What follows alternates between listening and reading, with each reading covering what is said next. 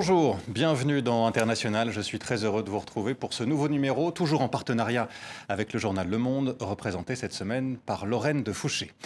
Chaque jour, sur la planète, près de 140 femmes meurent sous les coups de leur conjoint ou ex-conjoint. Par ailleurs, dans le monde, une femme sur trois a déjà été victime de violences sexuelles ou physiques, des chiffres terrifiants qui ne vont pas en s'améliorant.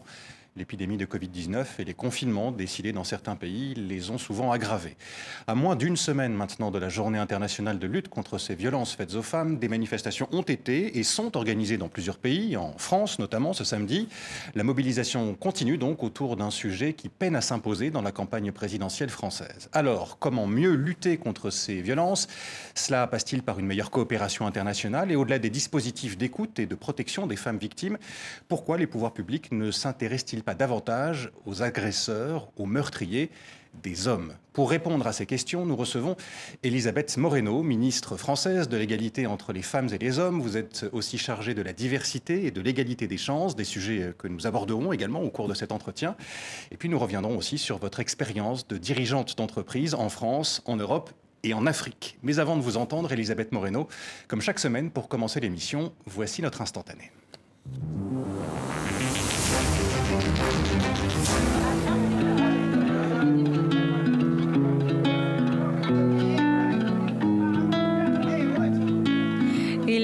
Santiago tem corpinho de algodão, saia de chita com cordão, par de brinco rodopião.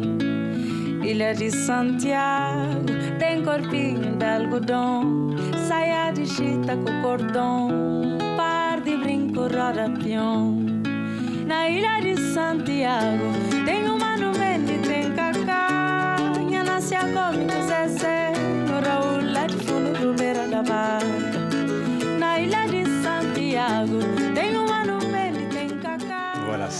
Ne Santiago. surtout pas. Laissez continuer. Santiago chanté par une grande chanteuse capverdienne, Maya Andrade. Santiago, c'est la plus grande île du Cap-Vert, Elisabeth Moreno, c'est là que vous êtes née. Euh, Qu'est-ce que vous ressentez à la vue de, de ces images et à l'évocation de cette île que vous avez euh, quittée quand vous étiez enfant? Vous aviez 6 ans, je crois. Oui, absolument. J'ai énormément d'émotions. D'abord parce que j'aime beaucoup Mayra Andrade. C'est l'une de nos plus belles artistes euh, et qui rayonne au niveau international. Ensuite, parce que euh, bien, c'est c'est le pays de mes ancêtres, c'est le pays où je suis née. Moi, je suis très profondément attachée à, la France parce que c'est là que j'ai grandi, c'est là où j'ai tous mes amis, ma famille. Mais je garde des attaches très profondes avec le Cap-Vert. J'y étais d'ailleurs il y a une semaine pour l'investiture du nouveau président de la République. Et à chaque fois, c'est une émotion immense, euh, plus d'ailleurs pour mes parents que pour moi-même. J'ai une double identité qui fait une richesse extraordinaire pour tous les membres de diaspora euh, en général, je crois. Et, donc, euh, voilà, moi, je suis euh, très heureuse d'en- d'entendre ces sons. À chaque fois, ça résonne particulièrement. Qu'est-ce que vous gardez du, du Cap-Vert, des années que vous avez passées sur, euh, sur cet archipel et euh, dans lequel vous vous retournez de temps en temps?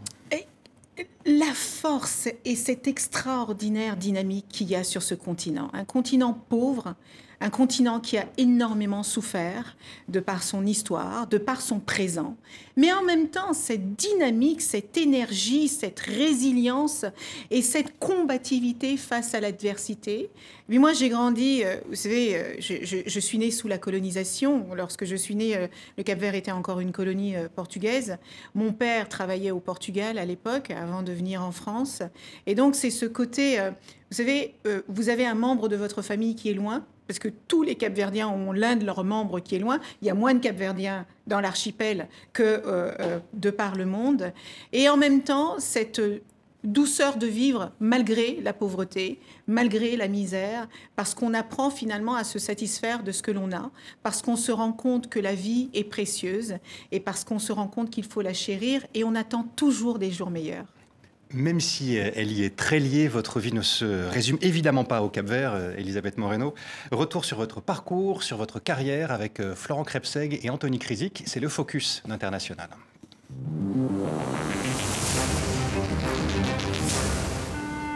Votre histoire débute ici, au Cap Vert, que vous allez très vite quitter.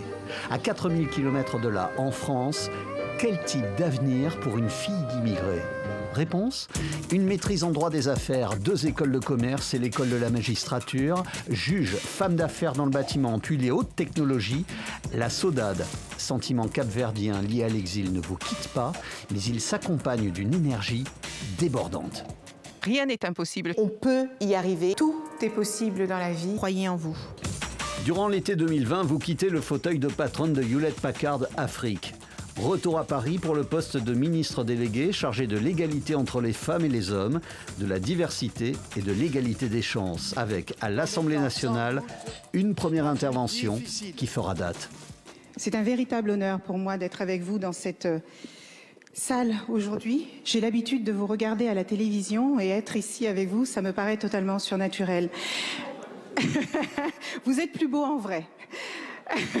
De l'entreprise à la politique, les codes changent, mais c'est toujours au pas de charge que vous enchaînez les dossiers, la lutte contre les discriminations, les inégalités, les violences contre les femmes. Et quand vous avez deux minutes, vous vous attaquez à la façade de votre ministère pour afficher les couleurs des LGBT.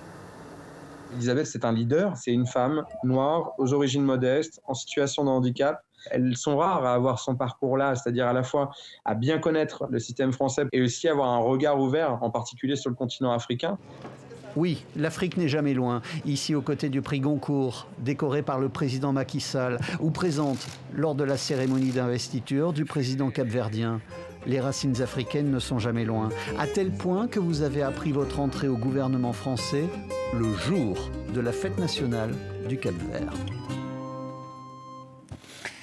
Euh, on l'a vu euh, il y a quelques instants, et vous le disiez, Elisabeth Moreno, euh, la semaine dernière, vous étiez au Cap Vert, vous avez représenté la France hein, lors de l'investiture du nouveau président, José María Neves. Qu'est-ce que cela dit de, votre parcours qu'on vient de, voir? Alors, parcours extrêmement riche, difficile à résumer en quelques secondes. Qu'est-ce que cela dit de votre parcours?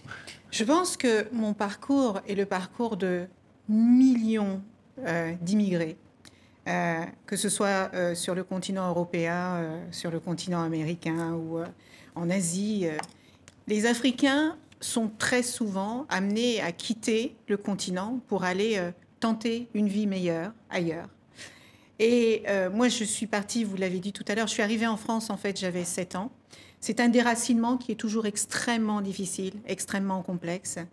Euh, je le dis souvent, j'entends beaucoup de gens dire tout et n'importe quoi sur l'immigration, comme si on quittait euh, sa terre, euh, sa famille, ses amis, on se déracine par plaisir, par pur plaisir. Il y a des gens qui ont la chance de pouvoir choisir de partir, mais la plupart des gens aujourd'hui partent parce que le climat, parce que la misère, parce que les guerres, les conflits, qui bien souvent d'ailleurs impactent les femmes en premier lieu, et quand vous partez, en général, c'est que vous n'avez pas le choix.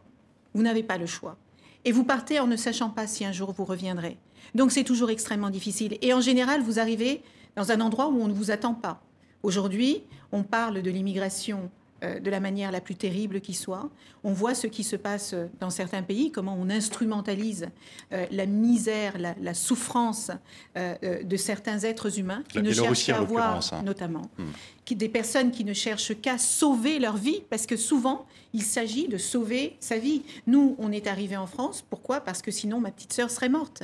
Elle a été très grièvement brûlée, et à l'époque, c'est en Europe que nous avions la chance de pouvoir la sauver. Et puis on arrive dans un pays comme la France, qui est un pays, euh, quoi qu'on en dise, qui est un pays accueillant, qui est un pays qui a une tradition d'accueil, d'accompagnement et d'aide. Oui, encore aujourd'hui. Et je, et je vous en parlerai volontiers. C'est un pays des droits de l'homme, c'est un pays qui accueille, c'est un pays qui aide, qui aide à s'émanciper, qui aide à se réaliser.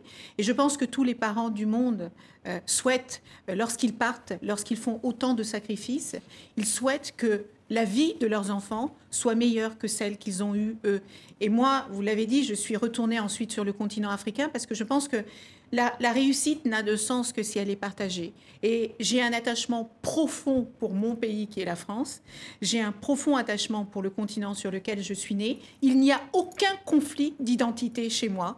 Je trouve que c'est une richesse extraordinaire. Et à un moment donné, après avoir travaillé 40 ans en France, eh bien, j'ai eu envie de contribuer au développement du continent africain. Personne ne m'attendait. Hein. Les Africains se débrouillent très bien tout seuls, mais j'avais envie quelque part d'aller rendre ce que j'avais euh, appris ici, et c'est ce que j'ai fait. Et quand le président de la République, Emmanuel Macron, m'a demandé d'aller au Cap Vert pour représenter la France pour l'investiture de José Maria Neves, qui a euh, dirigé le Cap Vert en tant que Premier ministre pendant 15 ans, j'ai ressenti une profonde gratitude parce que c'était une manière pour moi de voilà, renouer avec euh, ces deux identités qui sont les miennes.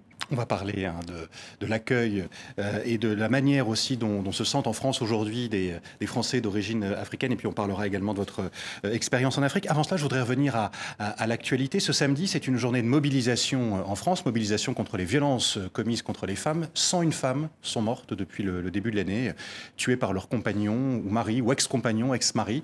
Euh, depuis 2017, le gouvernement a débloqué de l'argent pour financer de, nouvelles mesures, le déploiement de bracelets anti-rapprochement, euh, on pourra y revenir, mais cela est largement insuffisant, disent de nombreuses associations. Le compte n'y est pas, euh, dit le collectif Nous Toutes, qui organise hein, cette, cette manifestation. Que lui, que leur répondez-vous, Elisabeth Moreno? D'abord, je, salue cet engagement de cette association et c'est un engagement qui a. Enfin, euh, vous voyez, il y a eu énormément de participants. Je pense que les associations sont dans leur rôle quand ils demandent que nous fassions plus. Totalement en phase avec cela. Maintenant, moi, dans le rôle qui est le mien, je travaille 7 jours sur 7, 24 heures sur 24, littéralement sur ce sujet. Et avant moi, Marlène Schiappa l'a fait aussi. Et je peux vous dire qu'aucun gouvernement, et je le dis, mais en, de manière totalement factuelle et concrète, aucun président de la République n'a décidé que l'égalité entre les femmes et les hommes serait la grande cause du quinquennat.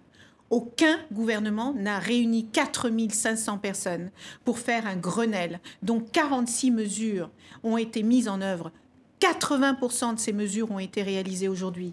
Vous avez parlé des bracelets anti-rapprochement, les téléphones grave danger, les ordonnances de protection qui ont été démultipliées, l'augmentation du nombre de places d'hébergement pour accueillir les victimes et leurs enfants, hmm. on l'a augmenté de 60%.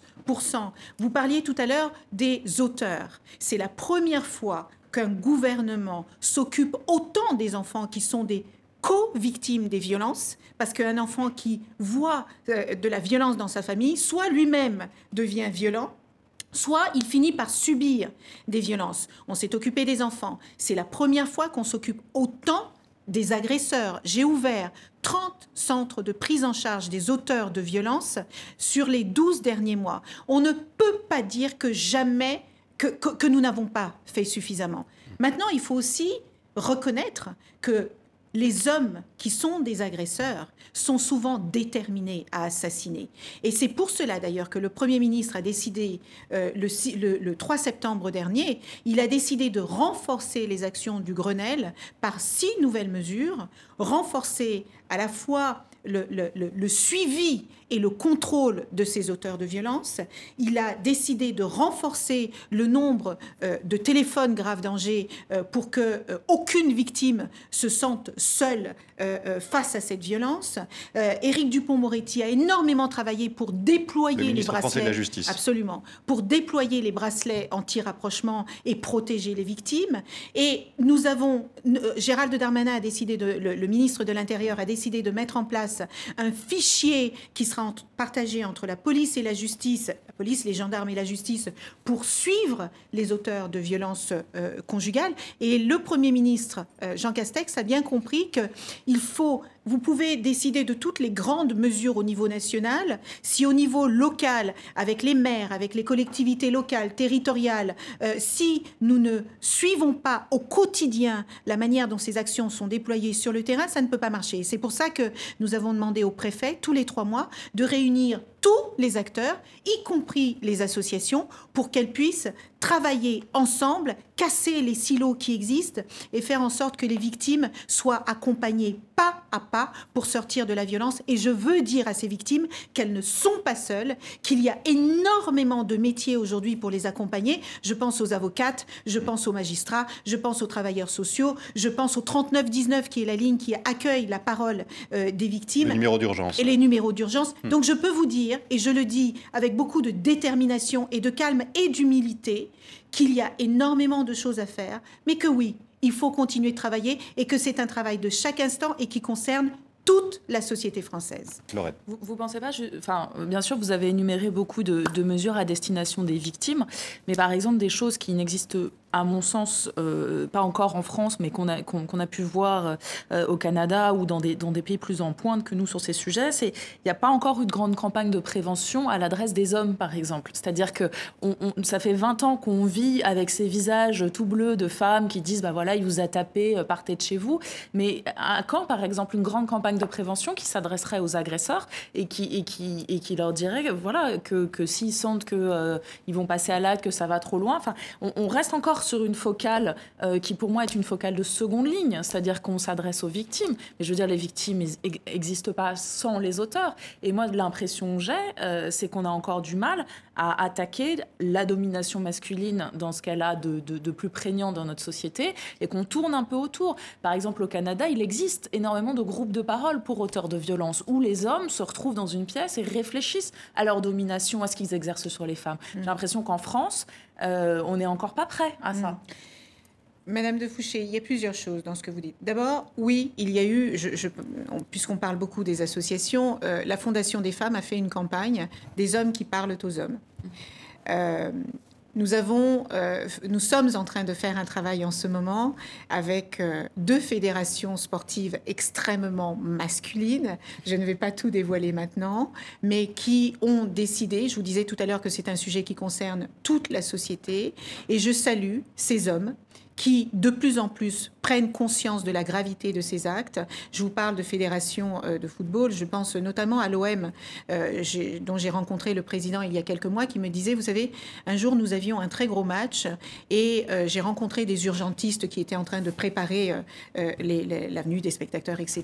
Et l'un d'eux m'a dit, vraiment faites en sorte de gagner le match ce soir parce qu'à chaque fois qu'un match se perd, les, les, femmes servent de punching ball. Donc vous avez raison. Les, vous avez raison, raison les violences existent parce que les hommes les commettent. Parce que souvent, j'entends aussi, oui, mais il y a aussi des hommes qui sont victimes de violences. Oui, et je ne le nie pas, mais plus de 95% des victimes de violences restent les femmes. Et que les hommes parlent aux hommes, je pense que c'est extrêmement important. C'est aussi d'ailleurs la raison pour laquelle je veux saluer les entreprises qui maintenant s'engagent dans ces sujets et qui ne considèrent plus qu'une femme dans l'entreprise qui subit des violences, c'est un sujet privé dont ils ne doivent pas se mêler. Et je vous le redis, nous nous occupons maintenant des auteurs. Euh, les groupes de parole dont vous parliez tout à l'heure au Canada, c'est exactement ce que nous mettons en place lorsque nous avons ces centres de prise en charge des auteurs de violences. Ce sont des prises en charge médicales, ce sont des prises en charge psychologiques et ce sont des prises en charge socio-professionnelles qui vont faire que ces personnes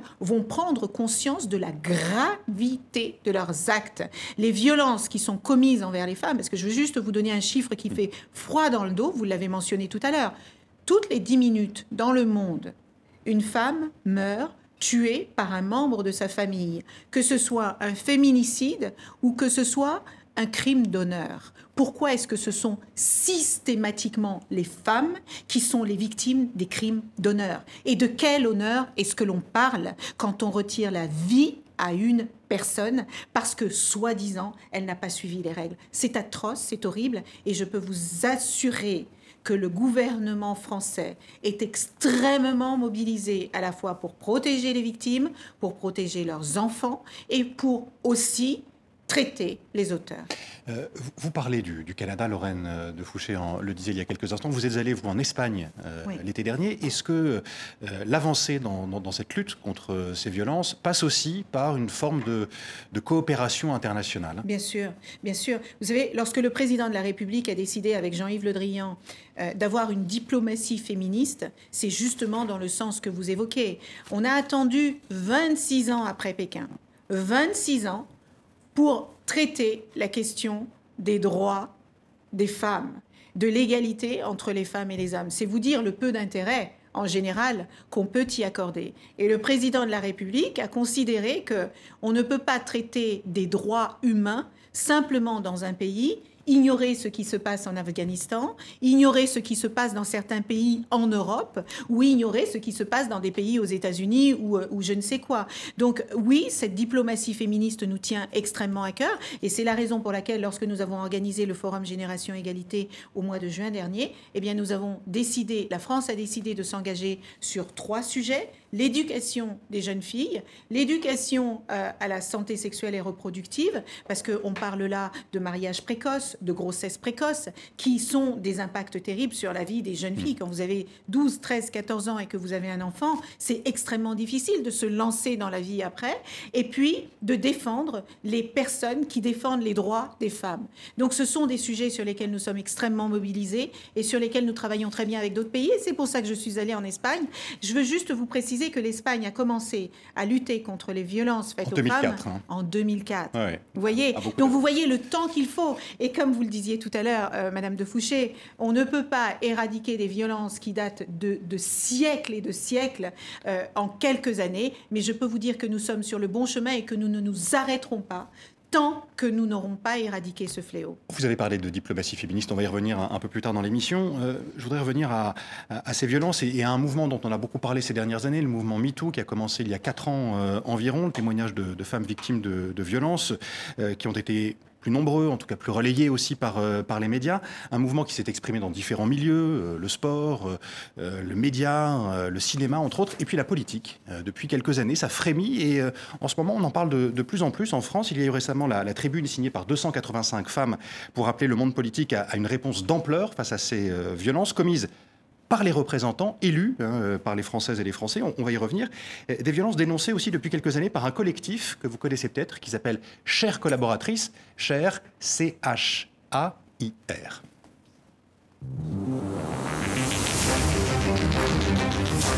Ce que nous montre ce sondage, c'est qu'une collaboratrice sur deux rapporte avoir été victime de blagues sexistes ou de propos déplacés sur son apparence ou sa vie personnelle. Ce que nous montre également ce sondage, c'est qu'une collaboratrice sur trois rapporte avoir été victime d'injures sexistes ou de comportements gênants ou insistants. Ça peut être des regards déplacés ou le fait de mimer des actes sexuels, par exemple. Et enfin, une collaboratrice sur cinq rapporte avoir été victime d'une agression sexuelle. Plus de la moitié des victimes n'en a parlé à personne. Et pourtant, aucun député n'a jamais été sanctionné. Dans la majeure partie des cas, ce sont les femmes qui partent. Alors, ce sont les femmes qui partent, pas les députés. Est-ce Ouais. que c'est normal, Elisabeth Moret Bien sûr que ça n'est pas normal. Évidemment que ça n'est pas normal. Vous savez, moi j'ai travaillé 30 ans euh, dans le monde de l'entreprise. Euh, je n'ai jamais vu autant de violence ou de, de, de violences sexistes et sexuelles dans le monde de l'entreprise que j'en vois euh, dans le monde politique depuis un an et demi. Il y a une Et ça forme n'est pas d'impunité forcément Il y a une forme d'impunité dans, je, je ne pas. Alors dans le monde peut-être politique qu'il y en a eu, peut-être qu'il y en a eu, mais depuis MeToo, depuis que la parole s'est libérée, vous l'avez dit, dans le sport, dans l'espace public, dans les entreprises, eh bien il faut aussi qu'elle se libère dans l'espace politique. Plus qu'une impunité, vous pensez pas qu'à l'inverse, ça va ensemble? C'est-à-dire que l'exercice français du pouvoir reste un exercice très, très patriarcal, très dominant, très. Enfin, il, il su- il suffit de regarder qui a vraiment le pouvoir dans, ce gouvernement. Enfin, ça- tout, ça- reste quand même très masculin et que, et que tant que, que, que les leviers principaux sont détenus par des hommes, euh, les, les- et d'ailleurs c'est corrélé par énormément d'études. euh, et et- d'ailleurs c'est même aussi euh, l'une des, l'une des conclusions du rapport de la SIAZ où il y a des, des- des corrélations directes entre le fait d'avoir un état-major et des décisionnaires uniquement masculins et euh, le- le- la commission de, de- de tout un tas de, de- de faits d'agression sexuelle La, la CIA, c'est la commission qui a été mise en place sur les violences sexuelles commises dans, dans dans l'Église. l'Église. Voilà, c'est ça. Elisabeth Moreno. Je suis complètement d'accord avec vous, si ce n'est que ça n'est pas qu'un sujet français. Partout dans le monde aujourd'hui, le pouvoir est un pouvoir très masculin. Le, le monde du pouvoir est un monde euh, construit par des hommes, pour des hommes, dans lequel toutes les femmes qui essayent d'entrer subissent des violences terribles parce qu'on estime que ça n'est pas leur place. Il y a même certains candidats putatifs qui pensent que les femmes tirent le pouvoir vers le bas. C'est intéressant. On est en 2021. C'est intéressant d'entendre ce genre de choses. Donc, partout, moi j'ai eu la chance de travailler sur quatre des cinq continents. La notion de pouvoir reste encore quelque chose d'extrêmement masculin. Vous avez qu'à voir les termes de leadership. Quand une femme est extrêmement euh, euh, poussive, qu'elle est extrêmement exigeante, on, la regarde de travers. Quand c'est un homme qui le fait, c'est quelque chose de tout à fait naturel et de normal. Donc, moi je pense que les choses sont en train de changer. Le monde est en train d'évoluer. D'ailleurs, le monde lequel nous vivons aujourd'hui est un monde qui a besoin de leadership féminin. Je ne dis pas que le pouvoir euh, euh, a- a un genre, absolument pas. Mais je dis qu'on est à un moment d'extrême vulnérabilité, d'extrême complexité, d'extrême ambiguïté. Le monde est en pleine métamorphose et je pense qu'on a besoin d'un rééquilibre et le leadership féminin est plus que jamais nécessaire pour construire un monde beaucoup plus inclusif, beaucoup plus juste et beaucoup plus égalitaire. Le monde change, dites-vous, Elisabeth Moreno. Il y a une chose qui ne change pas, en revanche, c'est l'inégalité salariale entre les hommes euh, et les femmes. C'est un des dossiers dont, vous, vous, occupez. Euh, ces inégalités, cette inégalité, elle s'est creusée même cette année. On, l'a appris il y, a, il y a quelques jours. cela fait des décennies des décennies que ce problème est identifié, l'inégalité salariale entre les femmes et les hommes. Pourquoi ça existe encore Là encore, partout dans le monde, euh, il y a des écarts euh, euh, de salaire entre les femmes et les hommes, même à, diplôme, à compétences et à responsabilité égale. Je vais vous dire pourquoi. Parce que les femmes occupent les métiers les plus précaires. La majorité des femmes occupent le travail à temps partiel subi, parce que quand elles le choisissent, c'est très bien. Mais la plupart du temps, c'est à elle qu'on va dire euh, non, mais écoute, là, euh, c'est mieux pour tes enfants. Mais, mais si elle ne le demande pas, pourquoi? Les femmes occupent des métiers absolument essentiels. On l'a vu pendant la Covid, que ce soit les métiers du soin, les infirmières, les aides-soignantes, les EHPAD, les personnes âgées qui s'en occupent, ça reste encore les femmes, l'éducation, la distribution, la propreté, tous ces métiers sans lesquels aucun pays ne peut fonctionner normalement sont occupés par des femmes. Ce sont des métiers qui sont très peu valorisés, très peu reconnus et donc sous-payés. Donc ça, c'est une explication. mais c'est un point, effectivement. Mais dans d'autres métiers où les salaires sont plus élevés, là aussi, il y a des inégalités? Alors, et je, vous dirais que moi, lorsque j'ai démarré ma carrière, effectivement, euh, je gagnais moins que les hommes. Euh, plus je suis montée dans la hiérarchie, et je parle du monde de la tech notamment, et plus mon salaire s'est réajusté. Parce que c'était une question de performance, de réalisation des objectifs, etc. Donc vous ne travaillez pas gratuitement, là, depuis, euh, depuis quelques semaines Il y a bien longtemps que j'ai arrêté de travailler gratuitement. Hmm. Euh, mais en tant que ministre, la situation est complètement euh, différente. On, on, ne rentre pas dans un gouvernement pour gagner hmm. de l'argent. Loin, moi, je, je suis venue porter une mission, une cause, des causes qui me tiennent extrêmement à cœur. Maintenant, il est vrai que tant qu'on n'aura pas davantage de jeunes filles qui étudient dans les métiers pardon de le dire aussi crûment, mais dans les métiers qui sont valorisés et qui sont donc mieux payés. Je pense à la finance, je pense à la tech, je pense aux sciences, je pense aux mathématiques, je pense à l'ingénierie. Ce sont des métiers aujourd'hui qui sont trustés par les hommes. je vais vous parler. pas que c'est l'inverse une fois de plus, c'est-à-dire que plutôt que ça soit les jeunes filles qui accèdent à ces milieux, ce sont des milieux qui structurellement sont il hermétiques aux femmes. En fait, il faut faire les deux. C'est-à-dire que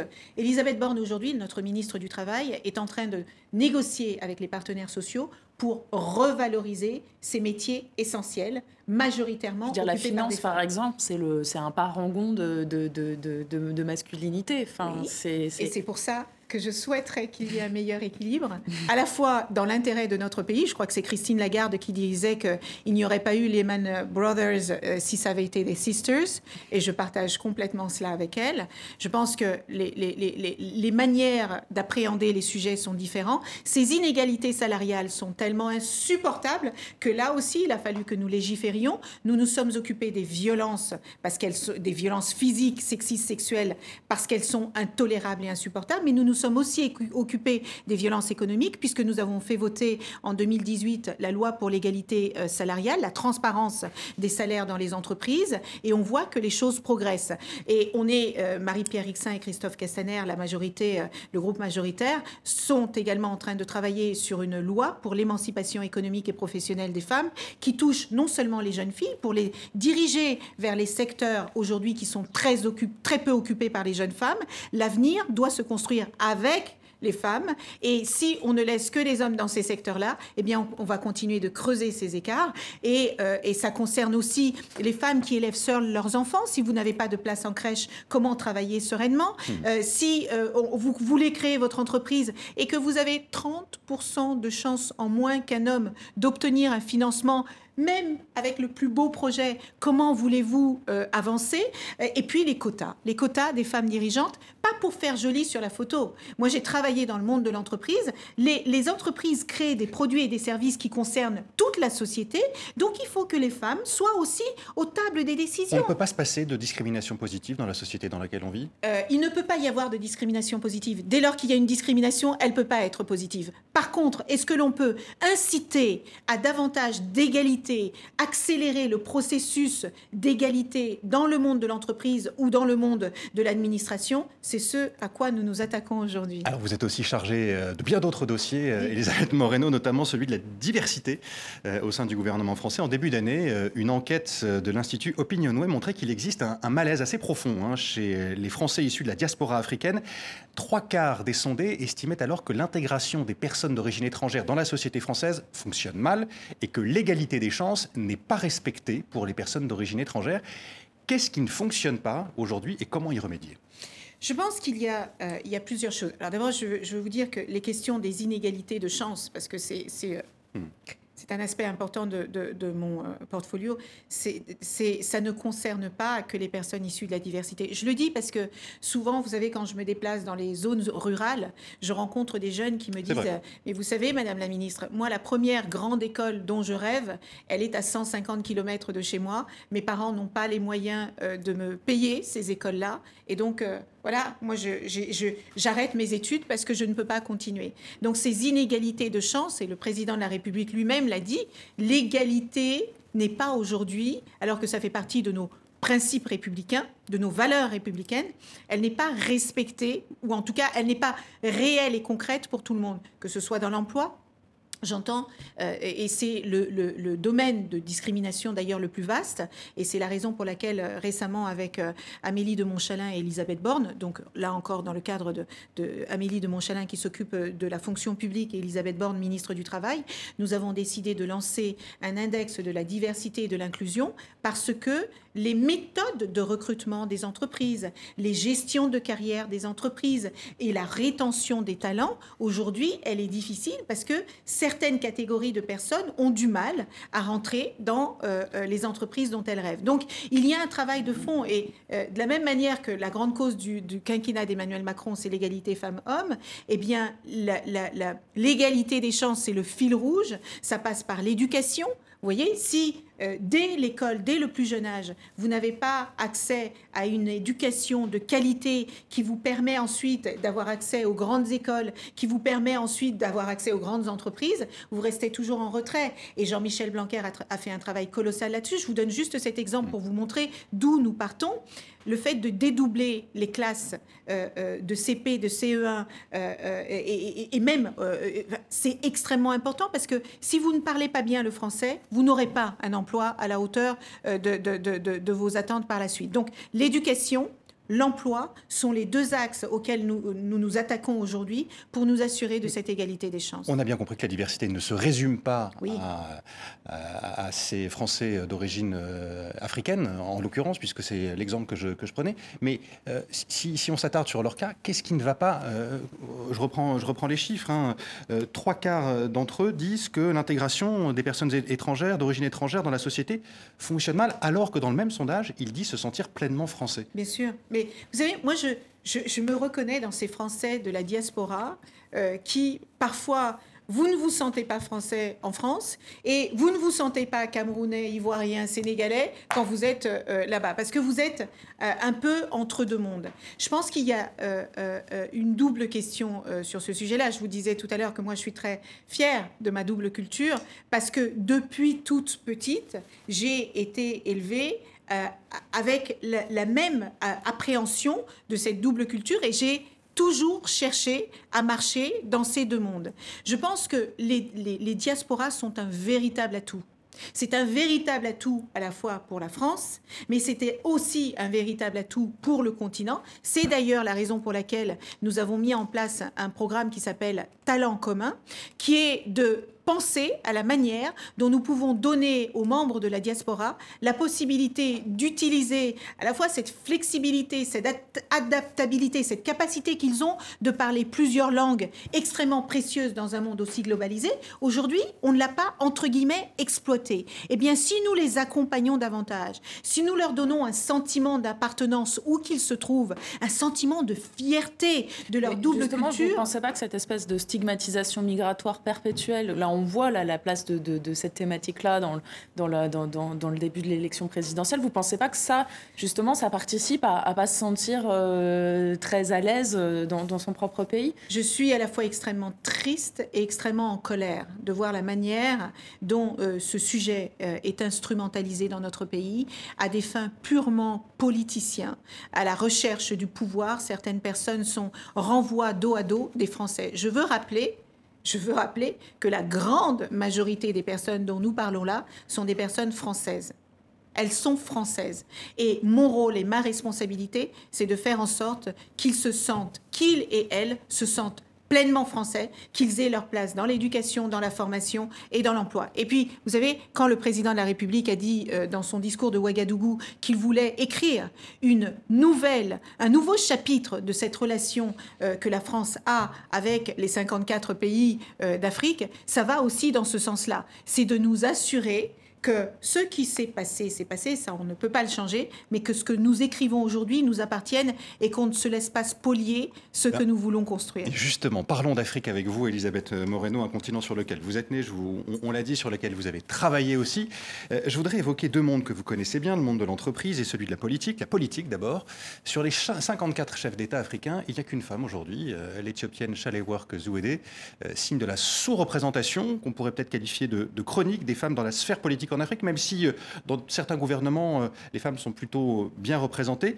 Autre exemple, euh, au Tchad, avec Mansoura Hamid Nouri. Elle est aujourd'hui membre du Conseil national de transition. Aurélie Bazzara et Karine Barzegar l'avaient rencontrée pour TV5 Monde alors qu'elle était encore députée. C'était il y a quelques mois.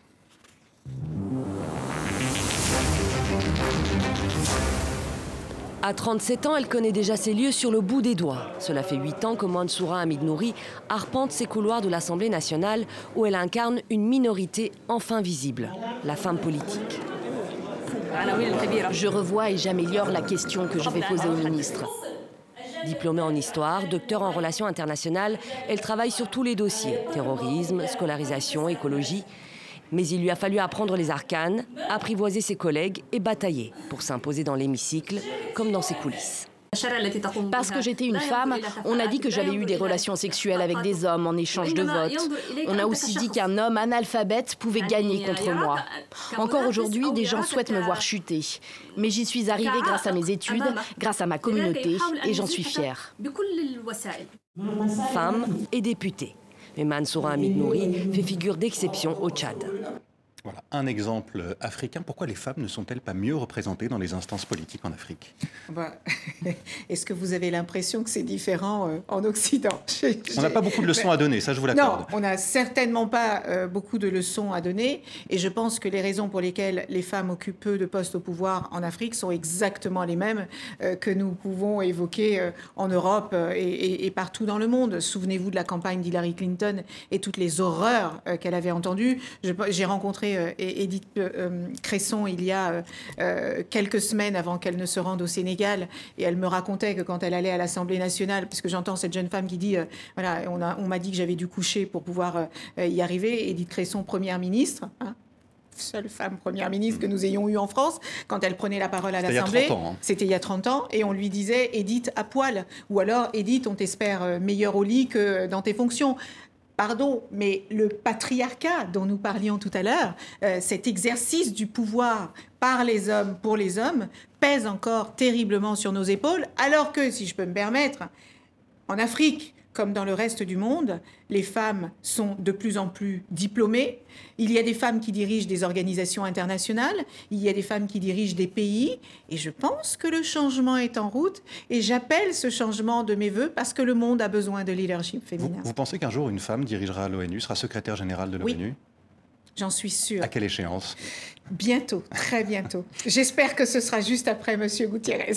Euh, on n'a pas beaucoup de leçons à donner, euh, nous, euh, en Occident, voilà, français, puisque on est à, on est à Paris.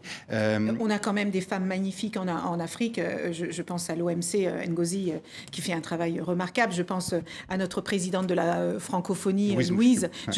on a quand même des femmes extraordinaires en Afrique qui ont des postes à très très grande responsabilité. Ça c'est sûr. Mais sur la diplomatie féministe que vous évoquiez tout l'heure, encore une fois, la France n'a pas beaucoup de leçons à donner sur certains points.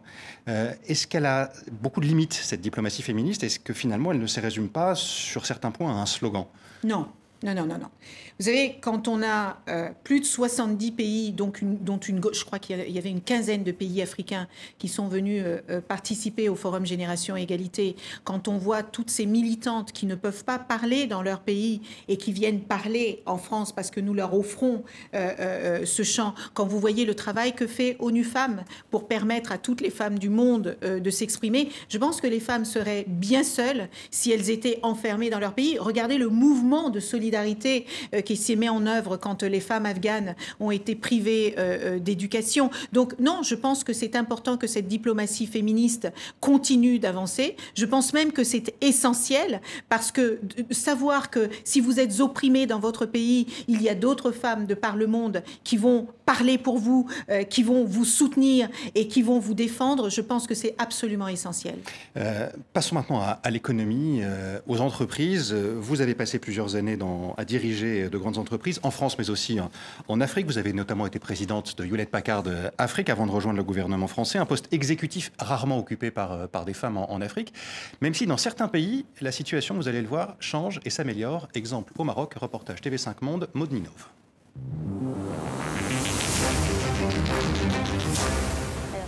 Allez, je vous écoute.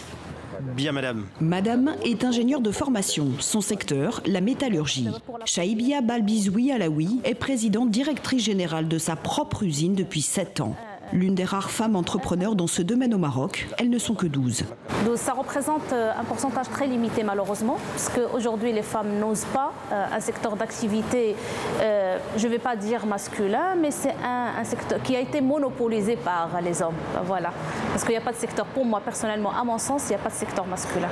Elle n'a donc pas hésité et travaille aujourd'hui pour l'automobile et l'aéronautique. Sous sa direction, jusqu'à 200 salariés en période de forte activité. Une majorité d'hommes qui, depuis 10 ans, voient les femmes patronnes comme des patrons. Les Marocaines sont désormais dans tous les secteurs, services, industrie, travaux publics. Mais pour devenir première de cordée, il leur faut encore convaincre l'entourage familial. J'ai un frère qui, euh, qui se croit au-dessus. Euh, il m'a dit eh ben, Toi, c'est toujours comme ça. Tu étais et tu l'es. Tu veux toujours être, euh, être la meilleure, être distinguée par rapport aux autres. Ben, vas-y, on verra qu'est-ce que tu vas faire. Ben, Aujourd'hui, je lui dis Voilà ce que j'ai fait. Qu'est-ce que vous inspire le sourire et l'énergie de cette chef d'entreprise, Elisabeth Moret bah, Déjà, je vais commencer par saluer mes amis marocains. J'ai eu la chance de vivre deux, ans euh, dans ce magnifique pays. Je sais combien les Marocaines sont fortes. Je sais combien elles s'accrochent à leurs rêves et, euh, euh, et, je trouve que c'est un très beau modèle. D'abord, moi, je dis toujours que les métiers n'ont pas de genre. Même si on continue de nous enfermer dans certains secteurs, aujourd'hui, on voit des femmes dans tous les métiers. Elles ne sont pas suffisamment nombreuses, mais... Comment les promouvoir? Vous qui défendez aussi, on l'a entendu, un engagement féministe sur ce point. Bah bien sûr. D'abord parce que euh, il faut pas. Euh, encore une fois, on est à un moment où il faut, euh, dans ce monde post-Covid, tous les pays ont besoin de reconstruire leur économie. Et on ne peut pas laisser sur le bas-côté 52% des talents de nos pays si on veut reconstruire nos économies. Ça, c'est la première chose. Ensuite, il faut inciter les jeunes filles dès le plus jeune âge, dès la maison, dès qu'elles sont à la maternelle. Il faut leur dire que tous les métiers sont occupables par des filles. Si il y a 100 ans, certains métiers n'étaient pas accessibles aux filles parce que c'était parfois lourd, mais je, vais vous raconter une anecdote. J'ai eu une discussion un jour avec un médecin qui me dit non mais vous comprenez euh, tout, enfin dans le bâtiment par exemple, on peut pas euh, avoir beaucoup de femmes parce que comment vous portez un sac de ciment? Le pauvre, il est tombé sur une femme qui est restée dix ans euh, dans le monde du bâtiment. Et je lui dis mais vous savez les femmes qui s'occupent, les aides-soignantes, par exemple, ou les femmes qui travaillent dans les EHPAD, qui s'occupent des personnes âgées, parfois elles soulèvent 100 kilos mais ce sont des êtres humains. Et dans ce cas-là, ça ne vous pose pas de questions. Donc aujourd'hui, les technologies permettent aux femmes de faire tous les métiers qu'elles souhaitent. Mais pour ça, il faut déconstruire ces stéréotypes, ces préjugés et ces biais qui font penser qu'une femme ne peut pas être électromécanicienne. Donc si dès l'école, quand vous faites vos stages, vous allez dans l'automobile, vous allez dans l'aéronautique, vous allez dans le bâtiment, Eh bien, les femmes sont d'excellentes peintres. J'en ai vu, moi, quand je dirigeais mon entreprise dans le bâtiment. Les femmes sont d'excellentes électromécaniciennes. Les femmes sont des... Les femmes peuvent faire tous les métiers du monde du moment qu'on ne les empêche pas. Donc, mesdames, s'il vous plaît, faites-vous confiance, tentez votre chance. Si vous y croyez, vous y arriverez. Vous ne pensez pas que c'est encore la même chose C'est que ce n'est pas un problème de femmes qui n'ont pas confiance, mais d'accès qui est barré? C'est les deux.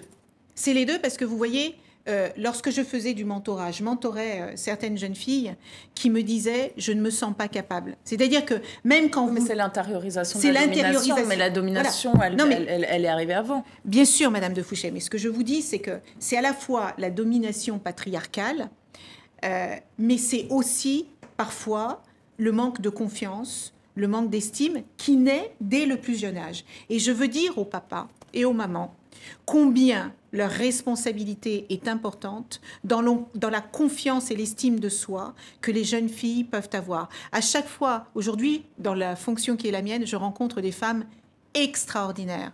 Quand je leur pose la question de savoir comment est-ce que vous avez réussi, comment vous y êtes arrivé, toutes me disent, bah, ou la grande majorité me disent, mon père m'a dit que je pouvais faire ce que je voulais dans la vie où ma mère était une guerrière. Et elle m'a dit, ma fille, fais ce que tu souhaites. Donc le rôle des parents est fondamental pour accompagner les jeunes filles dans leur développement. Après, l'école est essentielle, je vous le disais, dès le plus jeune âge, il faut s'ouvrir à tous les métiers, et pas que les filles d'ailleurs. Hein. Les métiers aujourd'hui, un, jeune homme peut parfaitement euh, travailler dans les EHPAD, il y en a beaucoup, euh, il peut être euh, infirmier, il peut être maître d'école, et il faut en fait équilibrer les métiers pour que notre société soit plus équilibrée et pour que tout le monde se porte mieux, qu'une société équilibrée, c'est une société beaucoup plus saine. Vous parliez de la jeunesse, Elisabeth Moreno, euh, parlons-en un, peu plus. Euh, jeunesse qui est très inquiétée euh, dans le monde, en Afrique notamment, par le réchauffement climatique. Des fleuves s'assèchent, l'accès à l'eau est de plus en plus difficile, les sécheresses vont être de plus en plus nombreuses, de plus en plus intenses. Bref, la situation est particulièrement préoccupante. Elle est encore plus hein, après l'accord décevant qui a été signé à Glasgow la semaine dernière lors de la COP26. Déception et inquiétude au Sénégal, notamment. Reportage Alison Lekogo Fernandez. Depuis Dakar, Ndei Marine Diegen a suivi avec intérêt les 15 jours de négociations à la COP26 de Glasgow. La jeune activiste pour l'environnement attendait même beaucoup de cet événement, notamment en ce qui concerne le financement pour aider les pays vulnérables à s'adapter aux conséquences du changement climatique un espoir largement déçu. Nous nous attendions à beaucoup plus de financement. On, parlait des 100 milliards, les 100 milliards ne sont pas atteints. On était parti avec un objectif de négocier plus. Aujourd'hui, nous n'avons pas atteint l'objectif du financement qui est euh, le nerf de la guerre. À ce jour, l'Afrique émet moins de 4% des émissions de gaz à effet de serre, mais fait partie des premières victimes du changement climatique. Pour Mamadou Sarro, également militant pour l'environnement, les mesures annoncées à l'issue de cette COP26 ne représentent aucune avancée significative pour le continent. C'est difficile quand même de croire à un avancement bien réel, d'autant plus que l'Afrique, comme je l'ai dit, qui ressent ces effets-là, n'a pas vraiment été conviée, en tout cas en ce qui concerne ceux qui essaient de bouger sur le terrain. Un accord décevant donc, mais ces militants n'entendent pas pour autant baisser les bras. Ils comptent poursuivre leurs actions sur le terrain afin de lutter à leur manière contre les effets du dérèglement climatique. Voilà, des jeunes qui ne perdent pas espoir, mais on sent chez eux une forme de colère. Euh, est-ce que vous craignez qu'ils ne se radicalisent euh, politiquement et particulièrement dans, les pays du Sud face, encore une fois, à une forme, euh, pas d'inactivité, mais disons d'activité décevante de la part des pays du Nord, les pays les plus industrialisés? Ben, écoutez, moi je comprends cette déception parce que quand vous posez la question aux jeunes aujourd'hui, où qu'ils se trouvent sur la planète, quand vous leur demandez quels sont les, deux sujets les plus importants pour vous, ils parlent de l'état de la planète, de l'environnement, et ils parlent euh, de la réduction des inégalités. Donc je comprends et j'entends euh, la déception de ces jeunes. Maintenant, moi je suis quelqu'un de fondamentalement optimiste et j'aime voir la bouteille à moitié pleine. Il y a quand même trois décisions extrêmement importantes qui ont été prises et qui méritent d'être saluées. La première, euh, la jeune femme parlait euh, des 100 milliards. Si il y a un engagement par les pays les plus développés de délivrer 100 milliards Il n'a pas été tenu jusqu'à présent, c'est pas la première fois que cet engagement est pris. il y a un nouvel engagement et je peux vous dire, je pense qu'on est à la COP 26. Le chemin a été long, mais il y, a une transparence importante maintenant sur les engagements qui sont pris et la manière dont ils sont exécutés. Et j'ai le sentiment que il y a quelques digues qui ont sauté et que ceux qui ne se sont pas euh, euh, exécutés par le passé vont le faire. Donc ça, c'est la première chose. Les 100 milliards, et je souligne que la France porte 6 des 100 milliards, euh, je pense qu'ils vont être délivrés. Et puis, il y a le fait de protéger, ça c'est extrêmement important.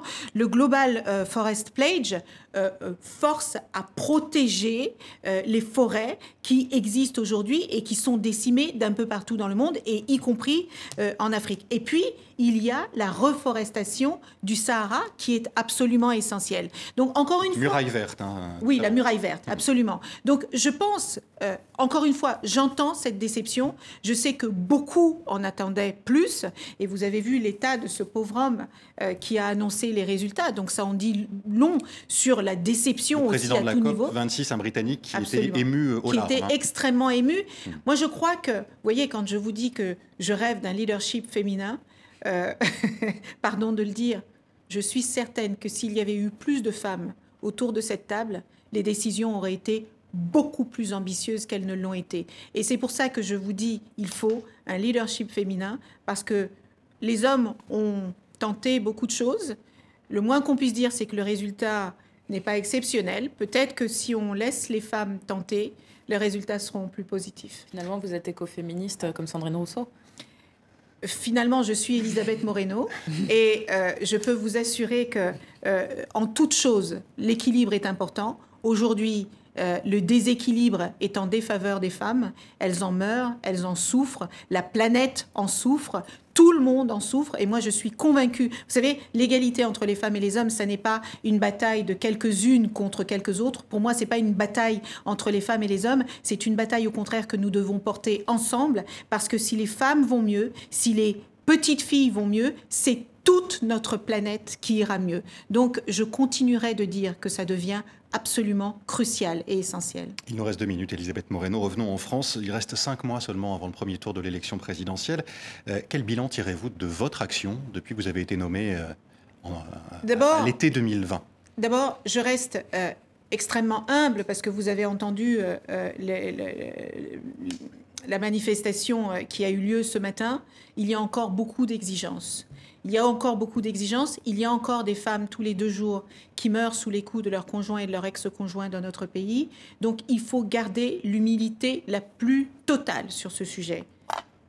Cela dit, je vous le redis, aucun gouvernement n'a autant investi sur les questions de l'égalité entre les femmes et les hommes, que ce soit sur les violences sexistes et sexuelles qu'elles subissent, que ce soit sur l'investissement financier, que ce soit sur les outils, que ce soit sur les moyens, que ce soit moyens humains, que ce soit sur la formation des policiers et des gendarmes, que ce soit la prise en considération en priorité des plaintes euh, des victimes, que ce soit les bracelets anti-rapprochement, les téléphones grave danger, les femmes qui ne veulent pas forcément aller déposer plainte ont la possibilité de demander une ordonnance de protection quand elles se sentent en danger. Les femmes qui ont besoin d'être protégées avec leurs enfants ont des 7800 places d'hébergement qui ont été créées. Tout cela, ça n'est pas rien. Et je me battrai contre les personnes qui disent que nous n'avons rien fait parce que personne avant ce gouvernement n'a autant fait sur ce sujet. Que ferez-vous en mai prochain? Je n'en ai aucune idée. Est-ce que vous accepteriez de rester au, au gouvernement si Emmanuel Macron est, est élu?